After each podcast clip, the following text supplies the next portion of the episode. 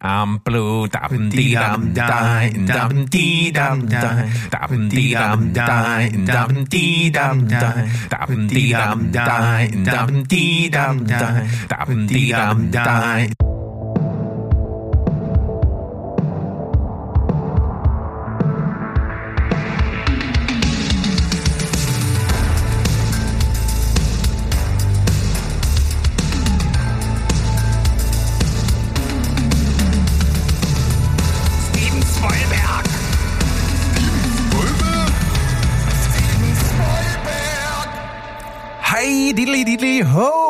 Welt da draußen. Wir sind wieder am Start. Steven Spoilberg, der liebste Film- und Serienpodcast aus dem wunderschönen Leipzig und in eure Ohren, sozusagen wie immer. Und wir sind am Start zu zweit heute. Ein bisschen, ja, spontanplanmäßig, aber es sind eben nur Sandro und meine Wenigkeit, der Berg, weil wir, oder weil, eigentlich nur weil ich nächste Woche nicht kann und du das auch gerne mal entgegennimmst, nicht zu können. Und deswegen haben wir gesagt, komm, dann machen nur wir zwei und die anderen heben sich ihren Kram auf, dass die nächste Woche euch beehren können. Habe ich das richtig wiedergegeben?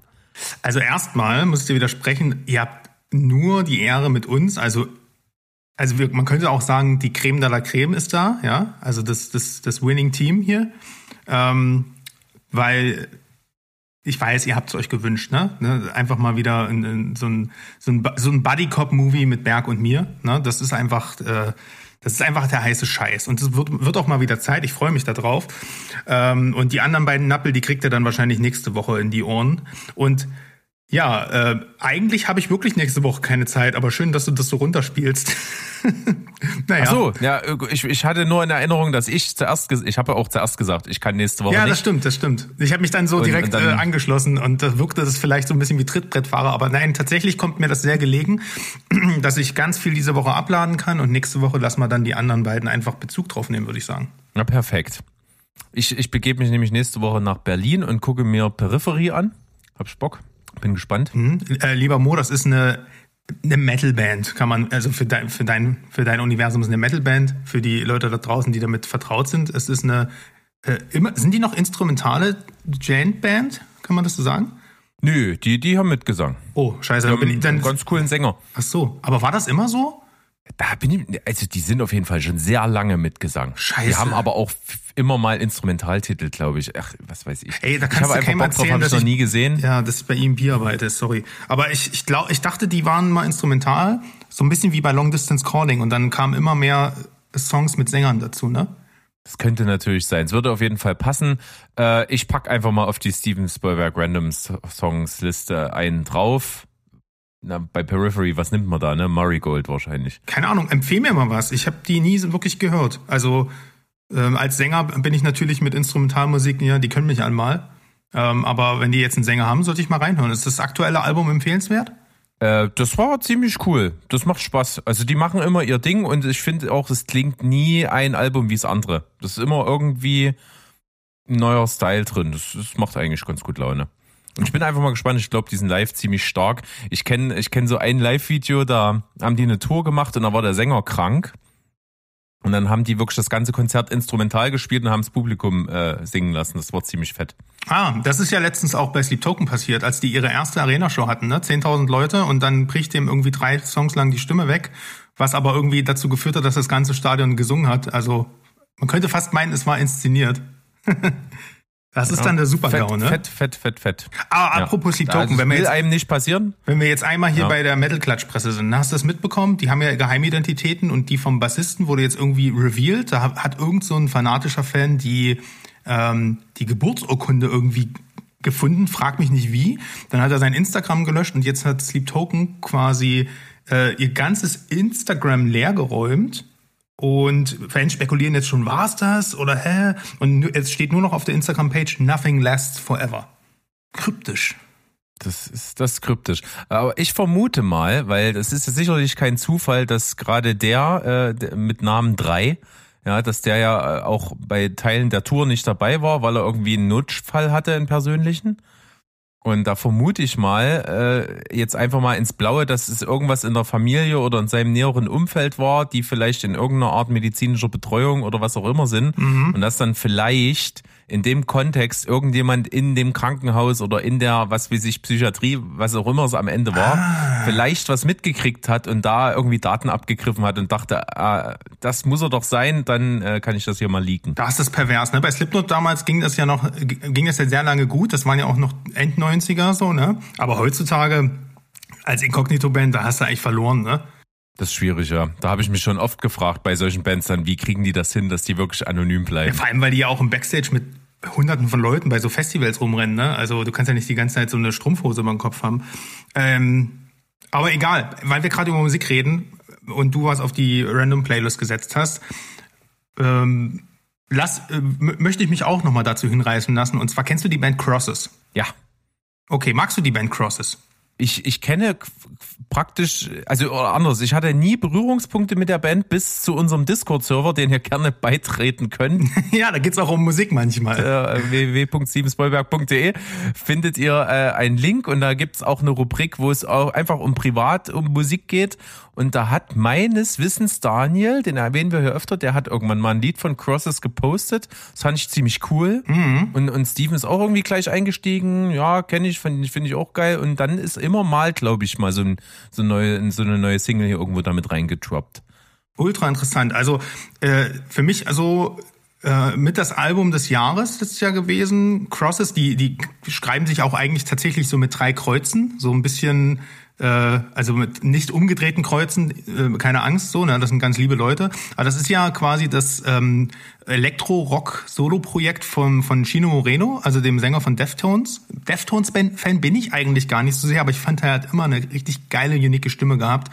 Und das ist sozusagen so ein Hybrid aus so ein bisschen Industrial, aber auch so Darkwave und ähm, Synthpop und dann ist aber auch so ein bisschen New Metal mit drin halt. Also es ist richtig geil. Also das ist so richtig weibige Musik ähm, würde ich mal sagen. Natürlich gibt es auf dem Album auch ein, äh, ein Feature mit Robert Smith. Und ich würde jetzt mal äh, ich würde dir das Album ähm, Good Night, God Bless, I Love You, Delete mal ans Herz legen. Das gefällt dir bestimmt sehr gut. Und den Song Invisible Hand gerne mal auf die Random Playlist tun. Okay, ist passiert dann einfach da mal auschecken. Gerne äh, findet ihr auch auf unserer Homepage den Link zu unserer äh, Spotify-Playlist. Da ist es, glaube ich, am einfachsten zu finden, weil die noch, glaube ich, zu wenig äh, Rückmeldung hat, dass man die auf Spotify so einfach findet. Deswegen, der Link ist home auf der Homepage. Ja, ändert das mal. Ja, und ähm, jetzt noch eine Frage, weil ich habe jetzt ja gerade so im Januar, ja, ich springe auf den Zug auf. Ich habe auch so eine Art Veganuary, ja, also habe quasi, bin eigentlich so straight edge jetzt im Januar irgendwie, wenn, wenn du so willst. Und wir hatten die Diskussion bei uns mit Bananenchips. Bananenchips ja eigentlich ganz geiler Snack, mhm. wenn man will. Also getrocknete Bananen, hast du damit Berührungspunkte? Kennst du das? Also ich, ich damit Berührungspunkte, das klingt so als wie so ein tief philosophisches Thema. Also ich mag nicht so gern Süßes, sagen wir es mal so. Ich esse aber gern mal eine Banane. Also Bananenchips sind nicht mein Go-To. Okay, pass auf, da gibt's zwei Varianten. Es gibt natürlich die, die hochkalorische Variante, dann sind das so richtige harte Chips äh, die snacken sich ganz geil weg, die sind aber mit, mit, mit gezuckert halt, mhm. so, die, damit die so wären. Und dann gibt's die aber auch noch, wo es einfach nur quasi die Rosinenvariante einer Banane ist. Du hast Bananen in Scheiben geschnitten und dann ja. werden die nur getrocknet. Wenn dann das. Ich probier's bitte, weil meine Frau findet das widerwärtig und isst nur die gezuckerten und ich und ich finde die anderen, wenn ich reinbeiße, denke ich mir, ja, eklig, aber geil. Okay. Ich habe mir so, ich wow. habe mir hier für einen Podcast für einen Podcast vorhin hier so ein kleines Schüsselchen äh, hingestellt, weil ich mir dachte, oh, kannst du nebenbei wegsnacken, habe ich schon Minuten, bevor wir uns hier zusammengefunden haben, aufgegessen gehabt.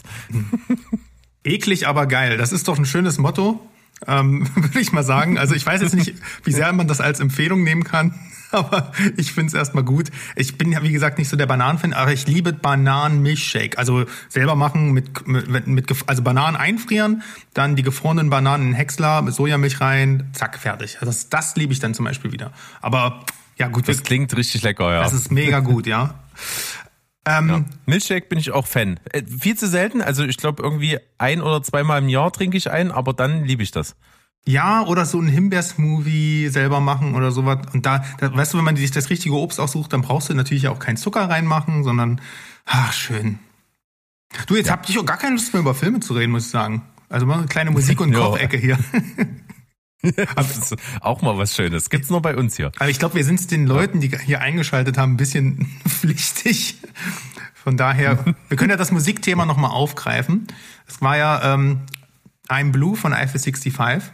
Ja, das ist ja ein, ein großer Hit der 90er Jahre gewesen und I'm blue, dam, di, dam, dam, dam, di, dam, dam. ja genau. Und äh, ich glaube den kennt tatsächlich kennt tatsächlich jeder.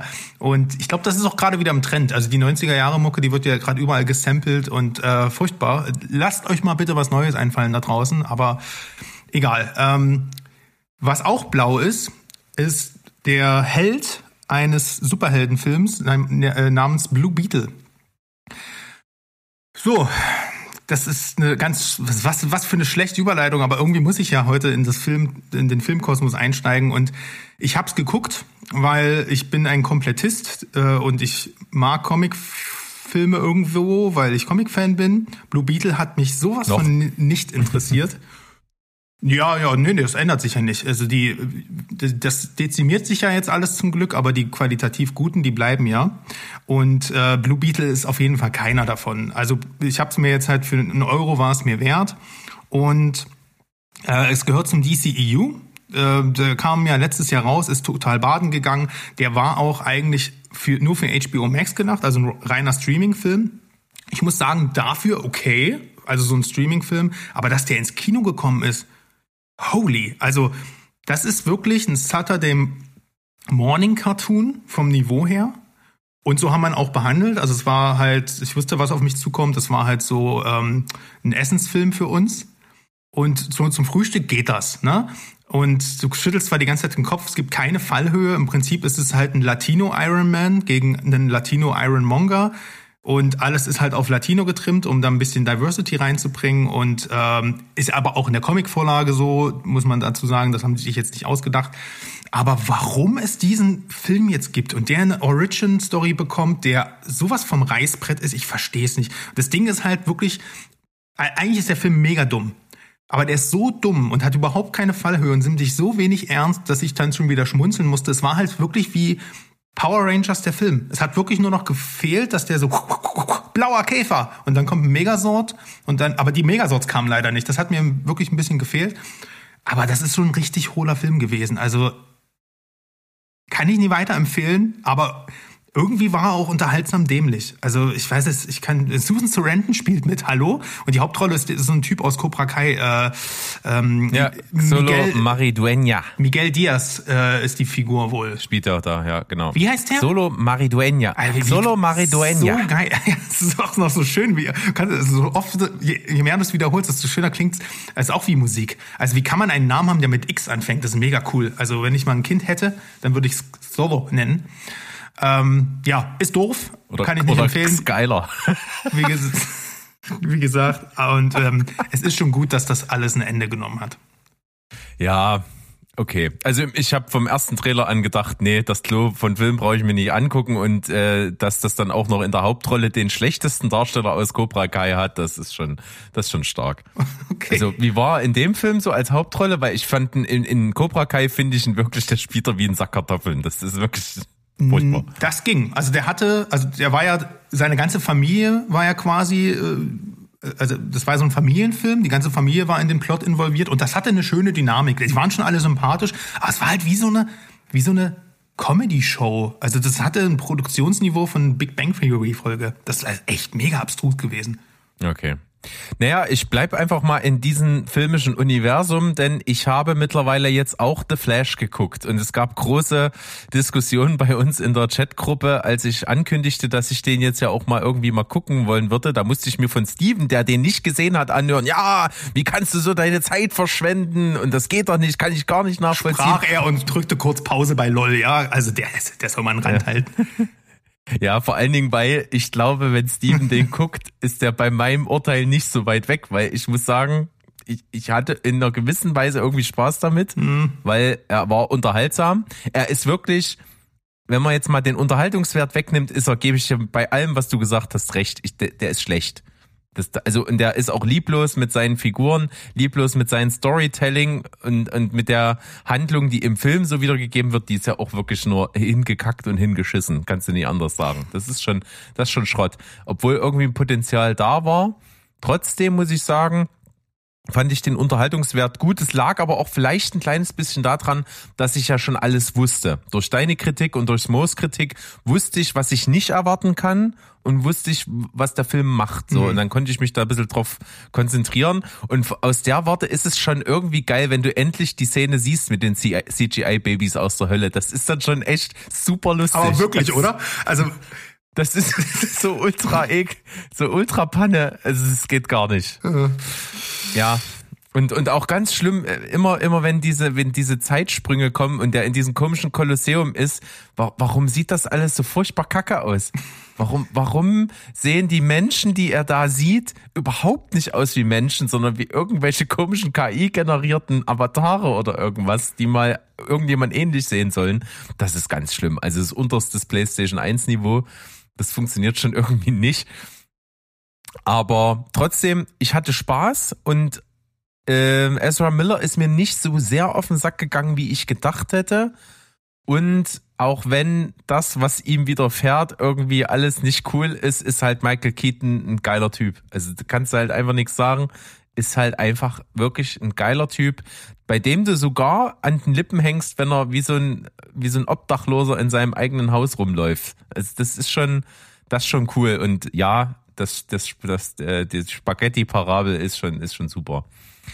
Ähm, jetzt muss ich aber, heute ist er jetzt ja leider doch nicht da. Ich wollte eigentlich mit Mo ein Hühnchen rupfen, denn der hat nämlich, nachdem du äh, in der Folge CGI Babys aus der Hölle den Film zum ersten Mal mitgebracht hattest, hat er in der darauffolgenden Folge darüber gesprochen und sagte, ja, sehe ich, äh, genau wie ich, sehe ich alles und so, aber, Zitat, wir hatten Spaß damit.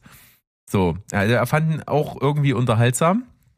Und dann, als wir den nochmal bei den Worst-Filmen des Jahres hatten, hat er dann äh, mit, bei dir mit eingestimmt und gesagt, das ist ein ganz schlimmer Film.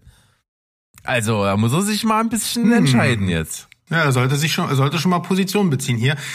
Also, den, das Ding ist, den mögen ja viele. Und ich glaube, das ist wirklich ein entscheidender Faktor. Wenn ich den jetzt nochmal gucken würde, hätte ich wahrscheinlich mehr meinen Frieden mit dem. Aber Stell dir vor, ne, der, der, der, der im Kopf kleine Sandro freut sich auf einen Film, geht er zum ersten Tag ins Kino und erwartet tatsächlich so ein richtiges Comic-Highlight. Nochmal Michael Keaton auf der großen Leinwand und dann gehst du da hin und siehst das. Also das ist schon, das, das, das wiegt schon sehr schwer. Und das, das war halt das Trauma, was vor allem so den Film mir kaputt gemacht hat. Objektiv kann ich auch, aber auch verstehen, dass hinten draus die Szene auch mit seiner Mom, die ist schon irgendwie cool und emotional gemacht. Aber der Film nimmt, der versteht halt nie so richtig, will er jetzt quietschebunt sein und nur Spaß sein oder will er dann doch irgendwie sehr emotional sein? Und das ist halt, wie, so, wie du ja oft sagst, seit du, seit du vermehrt darauf achtest, das Drehbuch ist wirklich, das ist noch mehr aus der Hölle als die Babys. Also man hm. merkt diese. Das ist die, so, das ist wirklich, man, man, man hat so richtig vor Augen, wie Leute in einem Raum sitzen und irgendwelchen Schwachsinn gebrainstormt haben und jeder Hirnfurz berücksichtigt wurde. Und dann hat man sich gedacht, okay, das ist cool, das ist schön abgedreht, das ist auch cool und das auch. Und wenn wir das noch mit reinnehmen, das würde nicht gehen, äh, wird uns schon irgendwas einfallen, wie wir das mit einbauen. Also das ist so zusammengeschustert aus vielen dummen Ideen. Ja, ja. Ja, und dann halt auch noch Opfer dieser ganzen Umstrukturierung von Warner einmal da, Warner einmal da. Ich glaube, Enrico Muschetti, der hat ja direkt nach S2 mit der Produktion von diesem Film begonnen und hat irgendwie fünf Jahre das gedauert, ehe er mal fertig war und hat er immer noch Nachdrehs kurz vor Kinostart gemacht. Das ist, also ich glaube, der hat da keinen Bock mehr drauf. Aber gut, das ist, äh, und deswegen ist es für mich so ein bisschen äh, symptomatisch, der Abgesang dieser Comic-Ära, weil ich glaube, wenn der Film richtig erfolgreich geworden wäre, dann hätte, dann hätte der auch noch mal was reißen können bei DC. Aber ich glaube, als der dann durch war, haben sie gesagt, komm, wir, wir machen kein Marketing mehr, wir lassen es einfach nur noch ausbluten. Hast du ja jetzt bei Aquaman auch gesehen, hat ja niemand mehr, mehr drüber gesprochen. Ja. Ja, kennst du den nächsten Schauspieler? Ja, Vincent D'Onofrio, ja, oder Vincent Don't Know Frio. Ja, Vincent Don't Know Frio ähm, ist ein für, für, welche, für welche Rolle denkst du denn, ist er bekannt und äh, was, was möchte ich hier gerade besprechen? Ich sag mal, es ist nicht Man in Black. Naja, gut, der ist na, na, als Kingpin? Ganz genau. Ah. Ähm? Ach, du hast äh, Dings gesehen hier. Ähm, ich komme jetzt gerade nicht drauf. Nicht drauf, nicht drauf, nicht drauf. Ich, sag mal, ich, ich komme jetzt, ich, ich dachte, ich dachte, ich hab, dachte ich gerade, ich weiß, was du gesehen hast. Aber mach mal. Mach mal, Ich mach mal, mach mal, mach mal. Das ist ein Tipp. Tipp, Tipp, Tipp. Echos. Echo. Echos. Ich habe Echo gesehen, genau. Echo. Ähm, ähm, oder was, was sagtest du denn jetzt? Nee, ich dachte, ich dachte, ich war jetzt ganz woanders. Ich war jetzt bei, bei Madame Web, aber Nee, das kommt noch. Den, den, da mache ich einen ganz großen Bogen mit. drum. Äh, das, das weiß ich jetzt schon. Das ist, das ist nur was für Hardcore Dakota Johnson-Fans. Also Berg ist wahrscheinlich im Kino. gut, da, da habe ich jetzt nicht so das Problem mit. Nee, nee, ich, hab- ich finde die auch großartig. Aber wir verzetteln uns schon wieder, was nicht so schlimm ist, weil ich will gar nicht so richtig über Echo reden. Ich habe da ein sehr ambivalentes Verhältnis zu. Weil es ist ja die neue MCU-Serie ähm, und die kam jetzt Anfang Januar auf einen Schlag alle Episoden. Das ist erstmal auch für unseren Muffelmo eine schöne Nachricht, dass sich da was ändert. Äh, das ist nämlich auch gar keine Serie zum Bingen. Ähm, äh, gar keine Serie zum wöchentlichen Schauen, die muss man durchschauen auf einen Schlag. Äh, sind auch nur fünf Episoden. Und äh, schwierig. Echo ist eine Figur, die eingeführt wurde in Hawkeye. Eine Serie, die ich ziemlich dämlich fand. Hab sie jetzt aber auch nochmal gerewatcht, kurz davor. Und muss sagen, das ist ähnlich wie jetzt bei The Flash, was ich gerade beschrieben habe. Gehst du mit einer Erwartungshaltung. Also Hawkeye war deswegen schlimm, weil da kam der Kingpin vor und wir kennen und lieben den Kingpin aus drei Staffeln Daredevil als einer der besten Comic-Bösewichte, den es jemals gab. Und da sind sich ja auch Kritiker und Fans einig, was Vincent D'Onofrio dort macht, ist herausragend. Also so eine, wie der auf der einen Seite, äh, weiß ich nicht, seine Liebe gesteht und wie so ein, wie so ein, äh, wie so ein, wie so ein Romeo seiner Julia hinterher trauert und einfach machtlos ist, weil er so voller Leidenschaft ist und im nächsten Moment irgendeinen Typen mit de- den Kopf mit, mit einer Autotür zerdrischt. Das ist großes Kino, also wirklich, der hat eine wahnsinnige Range und ähm, der, der nailt diesen Charakter einfach. Der immer, wenn der den, wenn, wenn der da ist und einfach nur nichts macht, hast du immer so ein permanentes Gefühl von, oh Gott, gleich passiert irgendwas. Und das, das liebe ich ja, weil der einfach so eine geile Ausstrahlung hat. Und dann hat sich ja 2021 das MCU, diese Marvel Studio Sachen oder diese Marvel, ich Gott, ich weiß gar nicht, also diese Net, das was bei Netflix gelaufen ist, das war ja mal eine, eine andere Produktionsfirma, das hing ja nur lose mit dem MCU zusammen und irgendwann hat, hat sich das dann einverleibt. Die sind von Netflix weg und sind jetzt offiziell Kanon. Ähm, die findet man jetzt auch bei Disney Plus, die Daredevil und äh, Defenders und Luke Cage und äh, Iron Fist, ganz furchtbare Serie, aber auch Jessica Jessica, Jones. Jones. Genau. Die sind jetzt alle quasi Teil des MCUs und man hat es ja auch gesehen, ähm, äh, Charlie Cox als ähm, Daredevil war ja auch kurz in Spider-Man No Way Home da und da haben sich ja auch alle gefreut. So, lange Rede, kurzer Sinn, der Kingpin kam in Hawkeye vor und der wurde komplett äh, zu einer Comic-Witzfigur in meinen Augen gemacht. ne? Das war plötzlich ein Typ, der einfach nur kugelsicher war, Autotüren rausgerissen hat und plötzlich Superkräfte hatte. Und das passte nicht zu dem, was wir in Daredevil gesehen haben. So. Und in dieser Serie wurde eben auch Echo eingeführt ähm, und die bekam jetzt ihre eigene Serie und hier ist natürlich auch Kingpin wieder mit am Start. So, der Echo wurde, an, äh, äh, wurde angepriesen als die erste R-Rated-Serie im MCU. Ne, wir erinnern uns, wir kom- bekommen ja dies Jahr äh, noch ähm, Deadpool 3. Das ist ja dann auch der erste R-Rated-Film im MCU. Ähm, die vorigen Deadpools waren ja noch Fox. So, das heißt, das Ganze findet jetzt auch unter einem anderen Label statt, nämlich Marvel Spotlight. Marvel Spotlight ist sozusagen soll so kleine dreckige Geschichten fernab von diesem großen Weltraumgedöns und Multiversum-Scheiß erzählen. Also eigentlich was für euch. Könntet euch jetzt theoretisch das angucken und sagen, ja, ich gucke mir das jetzt an, ich brauche kein Vorwissen. Aber A ist das Fake. Also wenn du Hawkeye nicht gesehen hast, kennst du Echo nicht. Und du hast keine Ahnung, warum es diese Serie gibt. Also das ist schon mal einfach ein leeres Versprechen. Und B, das Brutale und Grounded und Geerdete ist auch nur so halbgar. Also es gibt in Echo Kopfschüsse, es gibt gekno äh, äh, gebrochene Knochen und es gibt hier und da mal wirklich vielleicht mal eine brutale Szene. Aber das hat A überhaupt Also das wirkt eher so ein bisschen, als hätte man das am Ende noch draufgesetzt und wäre das gar nicht intendiert, damit man es so bewerben kann.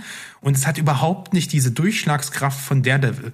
Also die Hallway-Fight-Sequenz in Daredevil, vor allem Staffel 1, da gibt's ja in jeder Staffel eigentlich eine, äh, aber gerade in Staffel 1, wo er sich durch das Treppenhaus äh, prügelt, zehn Minuten lang, One-Shot, das tut so weh, jeder Schlag.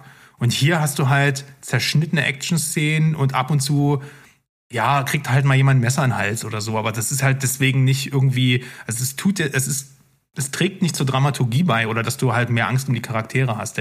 Das ist also ein bisschen aufgesetzt. Dennoch muss ich sagen, Folge 1, ich habe die so gesehen und es ist auch kein Spoiler, dass Daredevil vorkommt, das sieht man im Trailer. Da kommt plötzlich Daredevil rein, es gibt eine ganz lange One-Shot-Kampfsequenz äh, zwischen Echo und ihm und ein paar anderen. Und das ist geil. Es ist richtig geil choreografiert. Die Kamera hält drauf. Es widmet sich immer wieder anderen Fightern. Und das macht so einen Spaß. Und da war ganz kurz so meine Hoffnung da, geil, wir sind wieder zurück in dieser Netflix, äh, in diesem, Netflix-Universum, diese Street Credibility ist wieder da. Und dazu hast du halt diese ganzen Meldungen, dass, dass Vincent D'Onofrio's Kingpin jetzt als Street-Level Thanos aufgebaut wird. Also der wird sozusagen der Oberbösewicht von diesen ganzen kleinen Serien, die da jetzt kommen. Und es kommt ja auch nächstes Jahr Daredevil Born Again. Ähm, und die haben ja auch den Showrunner von der Punisher-Serie rangeholt. Das heißt, die versuchen schon, also eigentlich etwas dekonstruiert, ne, was Netflix schon hatte, um das jetzt langsam wieder aufzubauen, weil sie merken, es kam ja dann doch ganz gut an. So, das ist meine sehr lange Einleitung zu Echo. Und der Rest ist tatsächlich generischer MCU-Kram. Äh, also die, die Hauptdarstellerin Alakwa Cox, das ist, äh, die ist gehörlos geboren, ist genauso also taubstumm quasi wie, wie ihre Figur, die, da, die sie darstellt, Maya Lopez. Und der, ihr fehlt auch noch ein Bein und die ist indigen. Das ist halt so Vogue und die, die Diversität äh, as fuck. Und da denkst du schon so, okay. Ist aber tatsächlich, muss ich bemerkenswerterweise sagen, es spielt keine Rolle. Also es ist die ganze Zeit ein sehr, sehr selbstbewusster Charakter, der nicht einmal das thematisiert. Also sie hat halt eine Prothese, Oh, geil. Und damit wird sogar gespielt in den Kampfsequenzen, wenn sie dann da mit irgendwelchen Leuten mit diesem Fake-Bein, also weil sie ja nichts spürt, einfach hat so geile Moves drauf. Also es ist quasi fast schon ein Gimmick. Und die und sehr, sehr viele Dialoge sind halt äh, ne, mit Untertiteln, weil du hast halt keine auditiven Dialoge. Und das ist sie, und sie wird, die bemitleidet sich nie, es wird nie, es ist nie irgendeine Entschuldigung für ihre Tat, für ihre Handlung. Also da muss ich sagen, Kudos, das ist, das ist sehr, sehr äh, authentisch einfach. Muss ich sagen, das haben die ja damals bei Eternals auch schon sehr gut hinbekommen. Und auch hier muss ich sagen, die, das wird überhaupt nicht ausgeschlachtet und steht auch überhaupt nicht im Fokus von irgendeiner Marketingkampagne. Sehr, sehr geil. Und was die, was Alakwa Cox halt auch für, für Martial Arts Skills drauf hat, also riesen Respekt von der Frau. Die hat vorher nie geschauspielert. Die passte halt aber einfach von ihrem Wesen und von der Abstammung und wie sie sich gibt, perfekt auf diesen Charakter. Also richtig, richtig coole Casting-Entscheidung, das muss ich sagen. Ansonsten ist die Serie leider ziemlich langweilig und höhepunktslos. Ähm, es geht dann natürlich ne, ganz schnell von New York weg. Die geht in ihre, nach Oklahoma zu ihrer alten Heimat. Dann kommen ganz viele indigene äh, Bräuche und dann wird plötzlich so ein altes Ritual wieder aufgebaut, dann hat sie die Kraft ihrer Vorfahren und bla und so, och, das ist super langweilig. Ich habe gedacht, das ist doch, warum, warum verkauft ihr mir hier Street Level, wenn das überhaupt nicht in New York spielt und der Kingpin, der kommt irgendwie in der vorletzten Folge mal wieder da, äh, ist mega out of character. Es ist eine übelste Bereicherung, wenn er das, die Bildfläche betritt und das ist auch wieder schön, Vincent D'Onofrio in der Rolle zu sehen, aber eigentlich ist er verschenkt. Diese ganze Serie ist eigentlich nur ein Steigbügelhalter von Hawkeye zu Daredevil. Ähm, ich kann sie euch nicht wirklich empfehlen. Auf der anderen Seite hat sie mich auch irgendwo unterhalten und ich habe Respekt davor, wie gesagt, was die Schauspielerin so macht und Vincent D'Onofrio. Es ist, bin, wie, wie, du merkst, ich bin sehr ambivalent bei der Serie. Ich weiß nicht, wem, wem ich die empfehlen kann. Weißt du, und das eine, eine ist halt, ich freue mich, dass Marvel sich in dem Sinne mal wieder was traut. Aber dann trauen sie sich irgendwie doch nicht, weißt du? Und deswegen nichts halbes, nichts ganzes. Echo ist halt so der perfekte Durchschnitt. Sehr, sehr gute Aspekte und dann ganz, ganz viel wieder in den Sand gesetzt. Und ja, das ist da so meine Einschätzung zu. Ja, da können wir doch ganz froh sein, dass wir in unserer Eigenschaft als Leute, die sehr viele Filme und Serien gucken und auch viel Liebe für einige Aspekte üblich haben, übrig haben, auch die Fähigkeit besitzen, uns eben auf einzelne Aspekte auch so ein bisschen zu konzentrieren und uns auch daran festzuhalten, wenn der Rest nicht stimmt. Das ist wahr. Das, das ist hier umso entscheidender. Ne? Also wenn du wirklich eine reine Action-Serie willst, wo es die ganze Zeit auf die Fresse gibt, ist das der absolute Oberfail, weil so wird sie beworben. Aber wenn du sagst, du möchtest mal was Neues im MCU, was ein bisschen so an Daredevil und sowas erinnert und magst halt den Kingpin und so, dann, dann schaut halt gern mal rein, weil fünf Folgen sind auch schnell, schnell weggeguckt. Ja.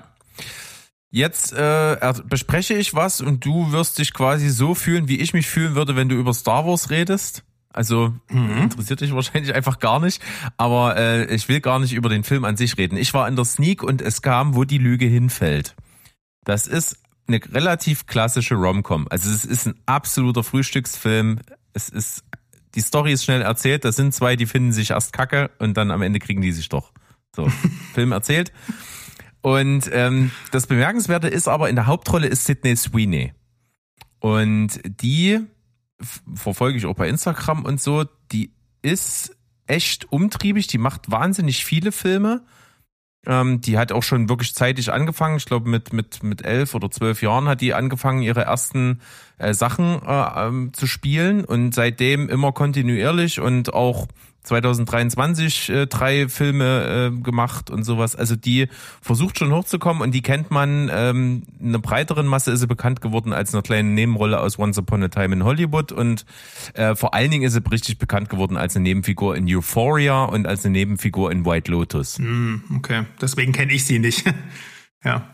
Ja, und für diese beiden Rollen hat sie auch äh, Emmy-Nominierungen erhalten als beste Nebendarstellerin. Also die ist, die ist gut mhm. äh, und sieht dazu halt auch gut aus. Die hat also die Kombination, das hinzukriegen, sage ich mal, irgendwo mal deutlich bekannter zu werden und so, weil sie eben auch was auf dem Kasten hat. Äh, was ist das Problem? Du musst natürlich dir irgendwie, wenn du noch so jung bist, einen Namen machen und dann machst du eben solche Mainstream-Filme. In dem Fall eben so eine Rom-Com. Und ich muss halt sagen, das ist halt relativ typisch Romcom, aber ich musste, ich war, ich gut, ich habe auch ein Faible dafür, ich fand ihn gut und ich musste auch oft wirklich lachen, weil ich es wirklich witzig fand. Also es waren wirklich coole Jokes dabei, skurrile Figuren dabei, die immer wieder so ganz gute Running Gags äh, produziert haben. Das hat mir gefallen. Ich mochte das, die Schauplätze waren geil, das Production Value hat gepasst, das spielt halt alles äh, so in Sydney.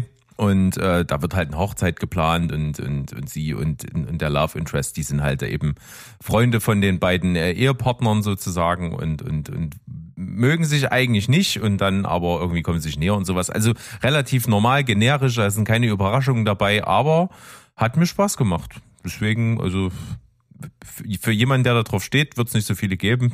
Go for it. Ansonsten, ja, nee, eben nicht. Aber Sidney Sweeney sollte man trotzdem auf dem Radar haben. Dann habe ich das jetzt. Ähm, der Film ist natürlich trotzdem sehr schwer auf meine Watchlist zu bekommen. Wie machst du das dann eigentlich, wenn du abends in so einem Film sitzt, in so einem Frühstücksfilm? Hast du dann irgendwie immer eine Stulle, ja, Stulle mit? Oder? ja gut, ich wusste es ja nicht. Es war in dem Fall die Sneak, aber ich, das geht auch mal so ohne. Geht so ohne, ja. Oh mhm. Gott, ey. Da müsste immer so, so eine kleine Baguette-Tüte Tüte dabei haben. Und genau, also der Heißhunger nach so einem Marmeladenbrötchen war schon da. ja, siehst du, kann ich mir gut vorstellen. so, ja, Heißhunger hatte ich auf äh, die Serie Monarch Legacy of Monsters. Ähm, und ja, was soll ich sagen? Ich hatte ja schon mal drüber äh, gesprochen. Ich glaube, da waren drei, vier Folgen draußen. Und die die Monsterdichte war überraschend gering, um das mal nett auszudrücken. So. Ja, das ist irgendwie Panne. Das ist doof. Man muss ja aber jetzt auch dazu sagen, die Serie heißt ja nicht Godzilla Legacy of Monarchs, sondern Monarch Legacy of Monsters. Auf der anderen Seite packst, packst du natürlich so fett Godzilla auf das Thumbnail, äh, auf das Poster und so. Das ist natürlich dann auch immer wieder so ein bisschen schwierig. Äh, also, aber das Thema Marketing, das klammer ich jetzt mal aus. Ne, deswegen Erwartungshaltung ein bisschen gebrochen. Ist nicht so schlimm. Ich stehe auf, auch auf das Dom herum. Aber worum geht's in Monarch?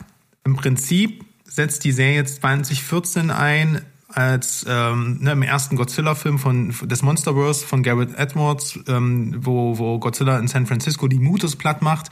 Da sehen wir aus einer anderen Perspektive ähm, so ja von, von von unserer Protagonistin Kate sozusagen diesen Angriff und ähm, ja muss halt dann verschwindet halt auch ihr Vater äh, oder oder oder stirbt oder was auch immer, das, das gilt es dann alles aufzudecken und ähm, also wir bekommen halt aus verschiedenen Perspektiven diesen Angriff von Godzilla nochmal gezeigt. Das ist erstmal sehr interessant und dann springen wir auch gleich äh, in die 70er Jahre auf Skull Island. Auch das kann man ja sagen, ne? man, man sieht ja, sah ja im, im Teaser auch schon äh, John Goodman und diese Serie versucht im Prinzip aus diesem Monsterverse, was überhaupt nicht durchkonzipiert war, sondern eigentlich immer nur, ey komm, wir machen mal einen Katastrophenfilm, ey, wir machen mal so einen trashigen Monsterfilm auf einer Insel, hey, wir machen mal so einen Retro-Godzilla-Film und bringen auch die klassischen Monster zurück zu, hey, wir machen so einen Sci-Fi-No-Brainer wie Godzilla vs. Kong.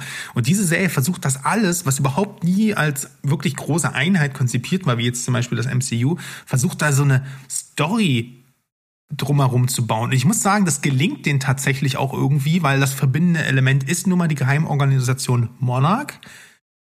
Und es werden auch, ich finde es auch sehr, sehr kreativ, wie immer wieder Motive aus diesen Filmen aufgegriffen werden, die wir, äh, weiß nicht, aus dem Vorspann von, von Godzilla King of the Monsters sehen und plötzlich sehen wir das, oder äh, von Godzilla äh, ähm, dem ersten, und sehen das jetzt hier nochmal aus einer anderen Perspektive. Ne? Da als äh, im Vorspann sahst du es halt damals aus Schwarz-Weiß-Footage, wie jemand zum Beispiel äh, einen Nuklearsprengkopf mit einem Godzilla bemalt hat und den durchgestrichen hat. Und jetzt siehst du die Story dahinter, ne? wie halt wirklich damals ähm, ein, ein, ne, verborgene Nukleartests ähm, äh, äh, gemacht wurden von der USA, aber eigentlich ging es darum, Godzilla zu töten und sowas. Also das ist eigentlich ganz raffiniert eingefädelt. Und es gibt auch es, es gibt ja auch so viel, also man kann ja so eine schöne Mystery-Story darüber erzählen, wie im Verborgenen etwas gesucht wird. Es darf aber nicht an die Öffentlichkeit gelangen, um keine Panik auszulösen. Und das ist so, überspannt sich so Jahrzehnte, also über 60 Jahre ist quasi die Zeitspanne dieser Serie und, und, und äh, verknüpft halt auch alle Figuren, die im, im, im Monsterverse irgendwo mal aufgetaucht sind, so random. Das hat ja jeder Film hat ja quasi ein anderes Casting. Versucht das irgendwie so zu verknüpfen und alles irgendwie in eine Story zu bringen. Das ist ultra konstruiert, aber gar nicht mal so dumm. Und das macht irgendwie Spaß. Problem dieser Serie ist nur, A, du hast kaum Monsterschauwerte. Also es ist wirklich halt non-existent. Es gibt eine Compilation mit allen Godzilla-Szenen dieser zehnteiligen Serie. Und jede Folge geht eine Stunde. Und es kommt auf vier Minuten dreißig. 4 Minuten 30 Godzilla-Szenen. Ich setze mich da jeden Freitag hin und gucke mir das an. Und jedes Mal denke ich mir so, Mann, ey, schon wieder nur angeblasen. Was soll denn das? Das ist doch furchtbar. Wo ist er denn, mein wo Großer? Ist denn mein, wo ist, er wo ist denn mein Schnucki? Das ist wirklich, das ist wirklich scheiße. Wenn er kommt, sieht er perfekt aus. Alles geil. Aber der macht nichts. Der liegt irgendwo in der Wüste und pennt und dann dreht er sich mal kurz um, oh, Menschenscheiß und geht weg. Und ich denke mir so, Mann, was macht ihr? Könnt ihr, der mal, könnt ihr den mal sinnvoll in die Story einbauen, ihr Wichser? Macht was kaputt. Kann er nicht einfach mal ein paar Wolkenkratzer irgendwo rausreißen, sich damit was aus den Zahn pulen oder so? Das wäre doch mal gut. Na, da gibt Godzilla zumindest irgendwie eine interessant, irgendwas was Interessantes, Neues. Aber er taucht halt auf und dann geht er weg. Also das ist doch, macht ein Powernap. Und das ist doch nicht, das kann doch nicht wahr sein. So, und die anderen Monster sind meistens langweilig ähm, und, oder kommen halt auch nur kurz vor. So, und das ist das eine Problem, könnte ich noch verschmerzen, aber der ganze, die, die, diese ganze Serie ist eine, geht um dysfunktionale Familiensituation und eine Schnitzeljagd um die ganze Welt mit unsympathischen und egalen Figuren.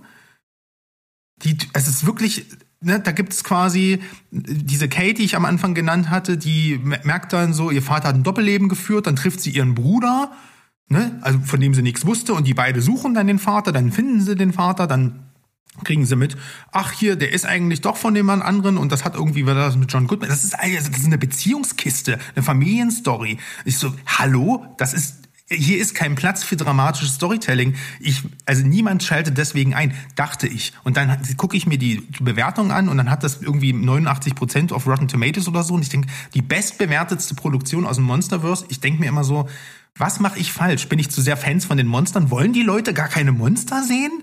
Das ist doch komisch. Also das kann ich mir nicht vorstellen, das ist doch absurd. Das ist mega absurd und das ist so schade, weil Apple, ne, die haben Geld. Wenn ein Monster kommt, sieht alles geil aus. Das sieht aus wie ein Film. Also wie ein Kinofilm. Und das verstehe halt nicht, warum man diese Story so unnötig kompliziert macht. Das ist doch kein Akte X hier, Mann. Äh, also wirklich schade, dass der einzige Lichtblick sind halt Kurt Russell, der hier wirklich auch wirklich cool ist einfach in der Serie und halt einfach so ein doppeltes Spielchen mit allen spielt. und äh, sein Sohn Wyatt Russell, der ihn halt in der Vergangenheit spielt. Das ist ein perfekter Casting-Match. Es gibt auch mehrere, mehrere Matchcuts, wo dann ihre beiden Gesichter aneinander geframed werden und die sehen halt einfach gleich aus. Es ist unglaublich. Und das macht Spaß. Alle anderen Figuren sind mega ätzend. Godzilla ist non-existent und am Ende wirst du mit einem Cliffhanger hingeschmissen. Und ich mir denke, Dankeschön. Da hätte ich jetzt aber auch, weißt du, so eine, als Dreiteiler okay. Aber das ist wirklich enttäuschend. Und deswegen, für mich als Monster-Fan, ich bin froh, dass ich jetzt, ne, dass ich meine vier Minuten Godzilla bekommen habe. Aber ich werde es mir nicht nochmal anschauen. Ich weiß allerdings nicht, ob es an mir liegt. Es kann sein, dass Mystery-Fans, die einfach nur eine spannende Serie mit ab und zu mal ein bisschen Creatures sehen wollen, dass denen das gefällt, weil irgendwie muss es ja den Leuten da draußen gefallen. Das, äh, keine Ahnung. Also ich würde es dir jetzt nicht empfehlen. Hm, wer weiß. Also ich muss auch sagen, ich fand ja, ich bin ja jetzt kein Riesenfan, ich habe mir aber ja natürlich alle Filme reingezogen, die jetzt so die neueren äh, ähm, Godzilla und Kong-Filme und so. Und da haben mir die meisten, fand ich sehr mittelmäßig. Und, und, am besten hat mir eigentlich der zweite gefallen hier, wo die ganzen äh, Monster drin vorkamen. So. Ja, Motra und, und, und King Ghidorah und so. Das, das, das, das hat Spaß gemacht. Das mochte ich. Weil da war auch der Story-Anteil am allergeringsten von allen. Und, und immer dann, wenn mehr Story dazu kommt, fand ich es dumm. Du, wie gesagt, Godzilla Minus One zeigt ja, dass Story auch funktionieren kann, aber auch hier ist es dann das Drehbuch. Also ich finde so eine mega komplizierte über 60 Jahre umspannende Geheimorganisationsschnitzeljagd mit einem Familienkomplott und was auch immer, Generationskonflikt, das ist, das passt nicht zu Godzilla. Das will da, das passt da einfach nicht hin. Das sind die Ambitionen sind nett, aber das funktioniert einfach für mich nicht. Schade. Ähm, da nochmal Shoutout auch an Kai, der letzte Woche zu Gast war. Der sieht das nämlich genauso. Der war auch erst sehr, sehr angetan und dann leider sehr enttäuscht. Ähm, und wenn man jetzt einmal benennt, können wir an der Stelle auch nochmal Danke sagen für das Feedback, was ihr uns auf die letzte Gastfolge gegeben habt. Ähm, auch auf Instagram und so ging das ordentlich ab. Auch auf dem Discord, das ist schön und das zeigt uns ja, dass wir das vielleicht mal wieder machen sollten. Ja, also auch äh, liebe Grüße von meiner Seite an lieben Kai und äh, kannst gerne mal wiederkommen. Und, und wenn er dann auch noch sein, sein besseres Mikroversprechen einlöst, dann ist ja der Weltherrschaft wieder keine Grenze mehr gesetzt. Ja, absolut. Ab, äh, apropos Kai, ich habe jetzt äh, The Night Off angefangen und es, es ist so geil. Ich kann es wirklich nur empfehlen. Ist auf Wow. Kommt äh, bei mir auch bald. So, ich bin, ich muss dich jetzt aber auch mal loben. Also du hast ja auch mal verdient, gelobt zu oh, werden. Danke, und dein danke. Commitment wieder an der Stelle, das ist ja, das ist ja so schön. Weil den Film, den wir jetzt besprechen, den hattest du erst nicht geschaut und hattest gedacht, ach komm, dann lass Steven und Berg darüber reden, ich guck den nicht. Aber jetzt, da dann natürlich nur wir beide sind, hast du gesagt, ach komm, damit ich mit Berg drüber reden kann, gucke ich den auch. Ganz genau. Wir haben einen Film geschaut, den hatte, glaube ich, Steven bei uns in die Chatgruppe einfach mal reingeschmissen. Und nee, du? Warst du Ja, ich hatte mich darüber beschwert, dass es einen Film namens Enemy in Deutschland gibt, den aber man nirgendwo findet, weil er eigentlich überall Foe heißt, wie im Original. Und dass der überhaupt nicht beworben wird bei Amazon Prime, obwohl da große Stars es, spielen. Es gibt ja auch einen groß, großartigen Film von Danny Villeneuve, ja. der schon Enemy heißt. Also wie kann man eigentlich einen deutschen Film nochmal Enemy nennen? Vor allen Dingen, weil gerade oh, ich rede mich jetzt in Rage, pass auf. Mach mal. Weil ja auch deutsche Filme, Filmtitelvergabe ja so bescheuert ja ist, wo ich mich ständig drüber aufrege, wie dumm man manchmal Filmtitel konstruiert, um eben den irgendwie abzugrenzen oder für den deutschen Markt irgendwie tauglich zu machen. Und dann ja auch manchmal so Kombinationen dabei rauskommen, die so idiotisch sind, wo man aber die Entschuldigung hat, ja, es gibt schon einen Film, der heißt so. Warum können die hier einen Film einfach genauso ja, nennen? Genau, genau, das ist es. Warum? Ich Wieso geht das? Na, vielleicht, weil, ähm, auf, weil er nur im Streaming äh, rauskommt und das nochmal anders gewertet wird. Aber ich frage mich eh bei Prime kommen manchmal wahnsinnig krasse Filme und die stehen, da musst halt zwei Stunden scrollen, dass du den findest. So habe ich es hier gemacht war wirklich beim Watchlist aufräumen und neu befüllen, das mache ich manchmal, weil, weil man sich so viel Sachen draufsetzt, die man dann nicht guckt und so. Und dann stolper ich über Enemy, denke mir, was ist das denn schon wieder, weil Amazon Original drüber steht, geht drauf und sehe Paul Mescal und Saoirse Ronan im Thumbnail. Denke ich mir so, wollt ihr kein Geld verdienen oder was ist mit euch los? Warum bewerbt ihr das nicht? ja? Also, diese beiden äh, äh, ja, A-Klasse Schauspieler, äh, vor allen Dingen äh, Paul Mescal, von dem man sicherlich noch einiges äh, auch sehen wird. Von Saoirse Ronan hat man ja schon einiges gesehen. Hat ja auch schon äh, wahnsinnig viele Darstellerpreise und so abgeräumt. Gerade dieser, dieser Hype damals nach Lady Bird und so hat ja nochmal richtig Auftrieb verliehen. Und äh, beides also tolle Schauspieler, die richtig äh, charaktermäßig unterwegs sind. Und das Ganze hat Black Mirror Vibes. Ähm, aber die fließen nicht in der Handlung ein. Also die, die bilden so ein bisschen einen Rahmen. Eigentlich haben wir hier ein waschechtes Beziehungsdrama. Es geht wirklich um die zwischenmenschliche Liebesbeziehung zwischen zwei Personen, die, äh, sag ich mal, irgendwie äh, ja, abwägen müssen, ob sie noch zusammenbleiben wollen oder nicht. Das ist so ein bisschen das Grobe, was passiert. Wir befinden uns in so einer äh, alternativen Zeitlinie irgendwie, wo der Planet nicht mehr besonders gut bewohnbar ist, weil Desertifikation in wahnsinnig vielen Gegenden ein Einzug hält. Es, es man kann nicht mehr so viele Lebensmittel anbauen. Auch die klimatischen Bedingungen werden sehr schwierig. Wasser ist ziemlich rar, weil auch die Temperaturen durch den Klimawandel ziemlich hoch sind. Also es ist so ein bisschen dystopisch, so erstmal das Setting. Es gibt aber trotzdem eben noch einige Menschen, die irgendwo in diesen nicht besonders schönen Gegenden leben. Und ähm, da sehen wir das, das Paar, gespielt eben von den beiden, die in so einer kleinen Hütte wohnen und so ein kleines Haus irgendwo in der Prärie, der halt rundrum ist so ein bisschen Steppenland und so eine kleine Farm betreiben die da und leben so vor sich hin. Und es gibt parallel dazu äh, eben einen Plan der, der Regierung, ähm, neue Lebensräume zu erschließen im Weltall. Und äh, da hat man sozusagen, statt ein, zu anderen Planeten zu, zu, zu fliegen, äh, hat man sozusagen einen, einen, einen großen Weltraumkreuzer gebaut, sage ich mal, wo ganz viele Menschen Platz haben. Und die möchte man dahin umsiedeln, wenn es möglich ist, dass man da auch längere Zeit leben kann. Und dafür wählen die einfach aus der Bevölkerung per Zufall irgendwelche passenden Personen aus, aus allen möglichen Schichten, um dieses Zusammenleben zu testen.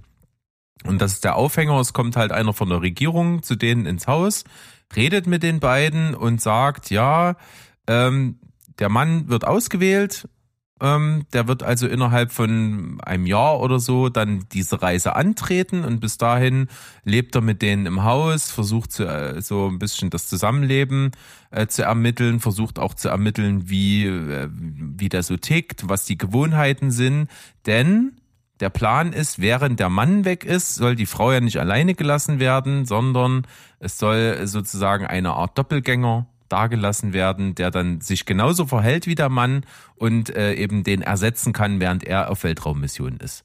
Mhm. Das mal so zum Plot.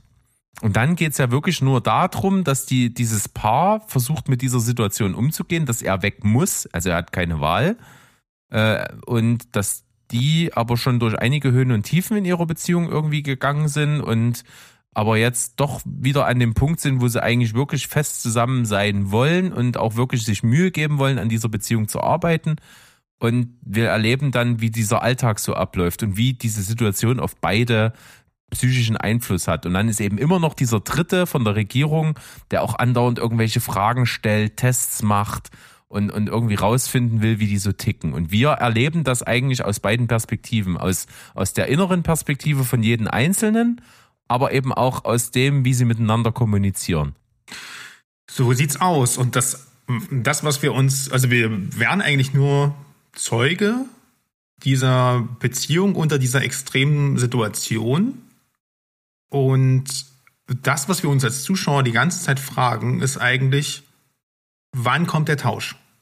Wann findet dieser Wechsel statt? Ähm, ne, also das wird die ganze Zeit steht die ganze Zeit so im Raum, ne? Es, das, also die Uhr zählt sozusagen, äh, läuft langsam ab, so wie eine so durchlaufende Sanduhr, du hast nur so und so viele Wochen Zeit und sowas. Wir sind uns aber nie so ganz sicher, ähm, ne, also der Film springt ja auch manchmal in der Zeit und dann passiert hier mal ein, ein Ereignis, äh, was so ein bisschen außerplanmäßig ist, sag ich mal. Und wir wissen nie so richtig, wo befinden wir uns jetzt eigentlich innerhalb dieses Zeitstrahls? Ist das schon passiert? Ist, das, ist, ist es da noch hin? Ist das jetzt gerade ein Rückbezug? Und ich finde, der Film spielt auch relativ gut damit, dem Zuschauer so ein bisschen im Unklaren zu lassen, wo befinden wir uns eigentlich gerade in, innerhalb dieser Situation, ne, die sich immer, das, das, das dehnt sich immer mehr wie so ein, wie so ein, na, ähm, ja, wie so ein Band und bis ans Extrem aus und dadurch das muss man halt auch dazu sagen, entsteht zwar nicht wirklich eine Spannung, aber zumindest ähm, denkt man so die ganze Zeit nach und reflektiert. Also mir ging es jetzt die ganze, mir ging es wirklich die ganze Zeit des Films so, ja, wo sind wir? Also ich habe mich, mich die ganze Zeit so selbst hinterfragt. Das, und das macht der Film, finde ich, schon an sich sehr, sehr gut.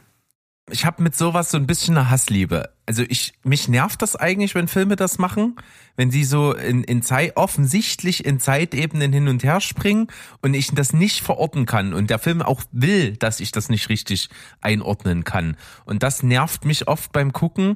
Wenn es gut gemacht ist, finde ich es aber schon ziemlich cool dann hinten raus, diesen Effekt, den du hast. Und der Effekt kommt hier in dem Film und das ist schon gut, aber trotzdem hat's mich davor zu doll genervt.